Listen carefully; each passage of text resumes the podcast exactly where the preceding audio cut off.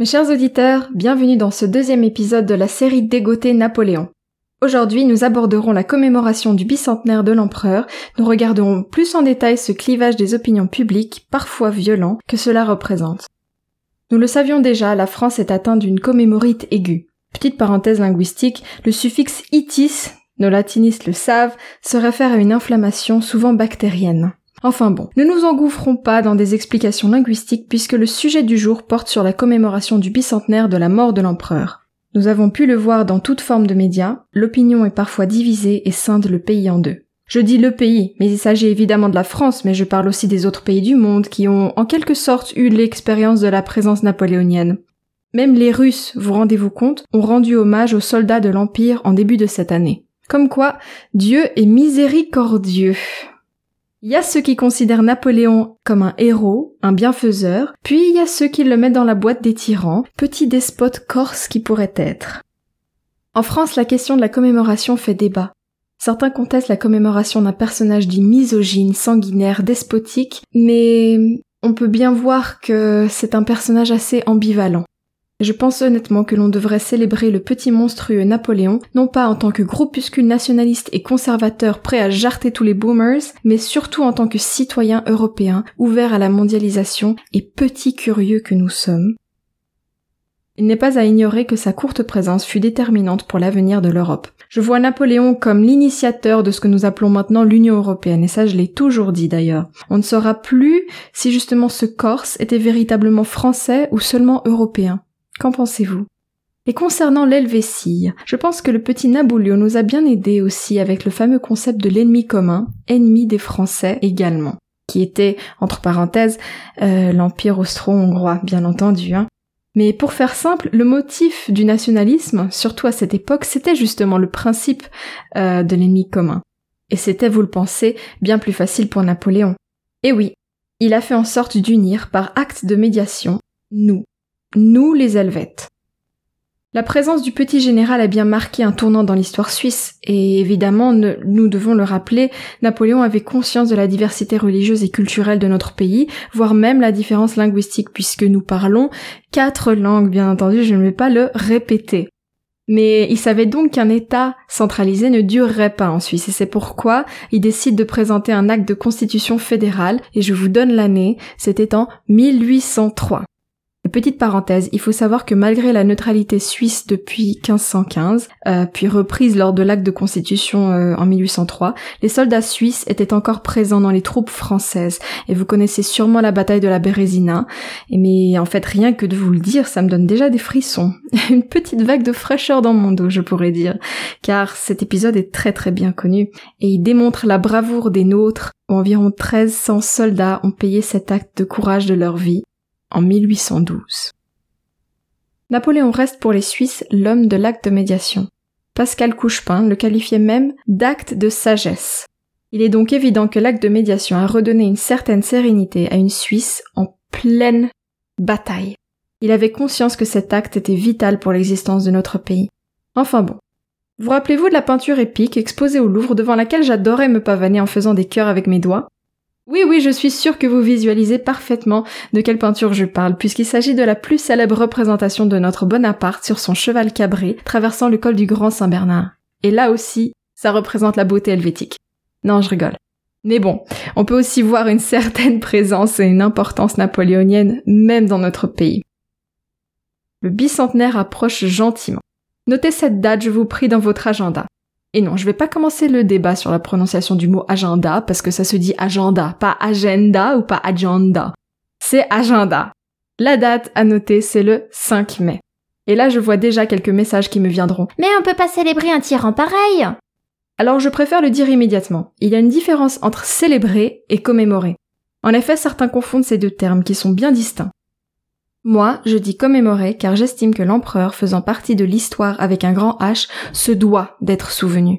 Il faudrait donc une sensibilisation du sujet pour les générations suivantes, mais ça, ça laisse un peu à débattre. Mais cela ne veut pas dire qu'il faudrait le célébrer, comme si on allait célébrer la victoire de la Suisse à l'euro contre l'Espagne. Et oui, oui, oui, je suis sûre que nous, les Helvètes, on s'en souviendra de cette belle victoire en 2010, sauf erreur. Premièrement, comme ce que je l'avais expliqué dans mon podcast précédent en parlant de Julien Sorel, Napoléon incarne la méritocratie moderne à la perfection. Et nous le savons, Napoléon est devenu, je cite, un empire d'édition, disaient les maisons d'édition. Eh bien pourquoi? Pour justement compter la légende de ce personnage qui a été bâti de son vivant. Mais on peut même le voir que 200 ans après sa mort, il continue toujours de fasciner les plus jeunes et les plus vieux. Et le commencement est bien connu. C'est l'histoire d'un jeune Corse, modeste mais ambitieux. Très ambitieux. Et boum Empereur des Français. Mais pourquoi tant de haine?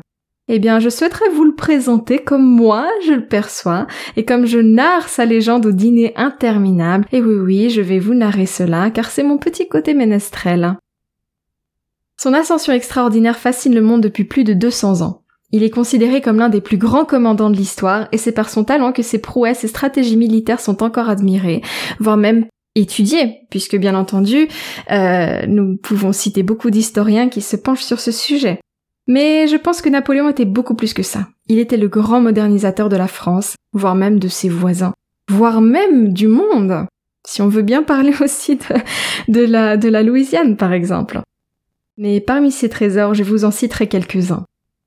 Il y a les passages du Simplon, il y a les églises restaurées, il y a les prud'hommes et la Légion d'honneur, le Louvre, la création de l'école polytechnique, la Banque de France, puis aussi de la Bourse de Paris, et bien sûr le Code civil et le Concordat, ainsi que la création du lycée et du baccalauréat, ainsi que les rétablissements des universités.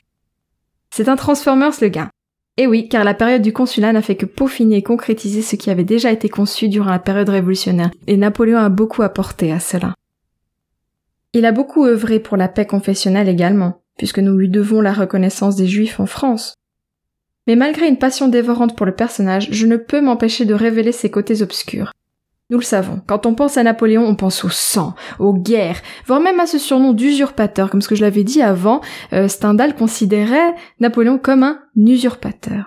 Mais il est important, pour une commémoration sensée, un in memoriam de son succès ainsi que son voile d'ombre. Les deux sont tout aussi importants et doivent aller de pair. Cependant, la polémique se repose sur le rétablissement de l'esclavage ainsi que la dite misogynie de l'empereur. C'est bien dommage car il faudrait en premier lieu présenter ces événements dans leur contexte propre. Il est vrai que nous pouvons pas voir le 18e ou le 19e siècle d'une perspective anachronique, et ces deux questions ont bien évolué au fil des siècles. Chaque chose à son époque, et je précise, chaque chose à son époque. Parlons de l'esclavage. Le rétablissement de l'esclavage est ce qu'on lui balance le plus à la face. Mais ce qui était vraiment étonnant pour l'époque, ce n'était pas le rétablissement de l'esclavage en 1802, mais plutôt sa suppression en 1794. Il faut savoir que l'empereur s'était contenté de rétablir une situation de fait, puisque justement l'abolition de l'esclavage n'était pas concrétisée. En étant de mauvaise foi, on peut donc voir dans son rétablissement de l'esclavage une politique colonialiste et raciste. Mais c'est donc ça, c'est une mauvaise foi. Mais en fait, il y avait plutôt un changement d'appellation, un peu comme le Burger King qui est devenu Hungry Jack's en Australie, c'est les mêmes burgers, les mêmes goûts, mais le nom est différent parce que ça fait un peu plus hype. Enfin bref, on était passé d'esclavage au travail forcé. Mais il faut aussi souligner que pendant les 100 jours, Napoléon avait envisagé d'abolir l'esclavage une fois de plus. Il faut savoir qu'au XIXe siècle, ça bourdonnait dans les assemblées, au sujet de l'esclavage bien entendu. Les partisans de l'abolition sont arrivés à leur but lors de la Révolution française. Mais il a été rétabli par Napoléon en 1802. Encore une fois, je précise qu'il faudrait vraiment faire attention à la terminologie utilisée car les concepts diffèrent selon les époques. Mais bon, revenons à cette période. Les abolitionnistes devenaient minoritaires au beau milieu des grandes puissances esclavagistes. Je peux vous citer la plus connue, les États-Unis, qui subira la guerre de sécession un demi-siècle plus tard. Je mets encore l'emphase sur la prise de conscience des contextes historiques. Napoléon aurait rétabli l'esclavage pour des raisons purement économiques, comme la vente de la Louisiane, mais pas pour des raisons racistes et suprémacistes. Mais après, est-ce que cette décision aurait mieux fait d'être évitée? Ah, je sais pas. la question de la suprématie et du colonialisme reproché à Napoléon est pour moi une aberration en fait. Il faut savoir que la France colonisatrice existait déjà même avant que le petit Naboulio suce son pouce. On ne peut donc pas l'accuser d'une telle chose. En fait, ce serait même le contraire. Napoléon a émancipé la Louisiane pour la vendre aux États-Unis ensuite. Et on peut donc dire que cela marque la fin du premier espace colonial. Et c'est très important de mentionner ça. Et le stratège de Napoléon savait bien que la France ne pouvait se permettre de conserver ce territoire outre-mer, et donc en fait, de toute façon, il serait perdu d'une manière ou d'une autre. C'est pourquoi la vente du territoire était plutôt bénéfique pour la France, et il le savait, ça, Napoléon. Et pour éviter les perspectives anachroniques, je précise encore que la Louisiane a été vendue pour la valeur actuelle de 230 millions de dollars américains. C'est quand même une belle somme pour l'époque. Et quid des femmes? Les femmes et Napoléon. Cela ferait un bon titre de livre, mais je suis sûre d'ailleurs qu'il existe déjà. Ah mais oui, en fait je viens de me rendre compte que c'est le titre du livre que je suis actuellement en train de dévorer. Ah, décidément. La femme. Cet éternel mineur dans le code civil. Merci Napoléon. Mais bon, toujours pas question d'en parler avec le regard d'aujourd'hui, bien entendu. La Révolution française avait créé certaines libertés pour la femme, dont la possibilité de divorce, mais aussi les mouvements féministes ont bien émergé depuis cette période-là. Mais le Code civil napoléonien ferme à nouveau cette liberté pour les femmes. La fameuse misogynie de Napoléon demeure même un argument haineux pour certains. Le Code civil met la femme sous tutelle permanente de son mari, et justement, en cas d'adultère, le mari pouvait envoyer sa femme en prison, tandis que lui ne sera puni que d'une ridicule amende. Et oui, je pense qu'on peut bien parler d'injustice, mais d'une perspective contemporaine. Et quid du divorce? Il fut une grande révolution juridique. Le Code Napoléon est indispensable, car il visait à unifier le droit en conciliant révolution et ancien régime. Il fallait que la loi soit écrite clairement, codifiée et organisée, afin que chaque individu connaisse son droit dans une France encore et toujours bien catholique. Mais sans le code, on serait encore à collectionner les cadavres de nos conjoints dans nos armoires. Mais concernant la question du divorce, lui-même en avait déjà eu l'expérience, et je me permets de rajouter que c'était quand même une expérience pas mal douloureuse. Et donc, en 1810, il divorce de sa Joséphine qu'il aimait tant.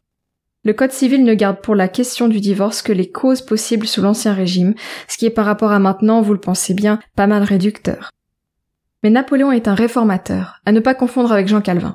Il a laïcisé le mariage, ce que Calvin n'aurait justement pas approuvé, mais il a également introduit la possibilité du divorce par consentement mutuel, qu'il optera avec Joséphine. C'est un peu une sorte de divorce à l'amiable.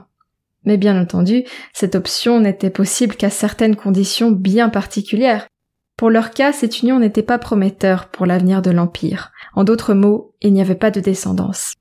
Et l'empereur décide de répudier son épouse en 1809. Et ça aussi, cela démontre la pratique du pouvoir patriarcal. Mais heureusement que la répudiation est de nos jours illégale, car elle est contre les principes de l'égalité des époux lors de la dissolution du mariage. Mais, pour que le consentement mutuel soit valable, Joséphine était obligée de justifier par écrit, je cite, aucun espoir d'assurer une descendance, je consens à la dissolution d'un mariage qui désormais est un obstacle au bien de la France. On parle toujours de ce qui ne va pas, mais on oublie souvent le positif. Il faut aussi souligner le fait que Napoléon ait empêché l'interdiction de l'homosexualité en France pour que cela ne soit plus un crime. Et vous, qu'en pensez-vous? Je me réjouis d'entendre vos avis sur la page Facebook d'Égoté Napoléon. N'hésitez pas à me faire part de suggestions ou bien de sujets qui vous intéresseraient. Je pourrais les traiter avec grand plaisir. Et c'est sur ces mots que je vous remercie de votre écoute. Je vous invite à suivre cette chaîne si cela vous plaît, puis à rejoindre ma page Facebook Dégoté Napoléon, où vous serez informé des dernières sorties et d'autres contenus bien marrants, comme par exemple la petite vidéo de Napoléon qui chante I'm blue da da Enfin bon, vous savez très bien de quoi je parle. Mais sur ce, mes chers auditeurs, mes chers amis, portez-vous bien, et à samedi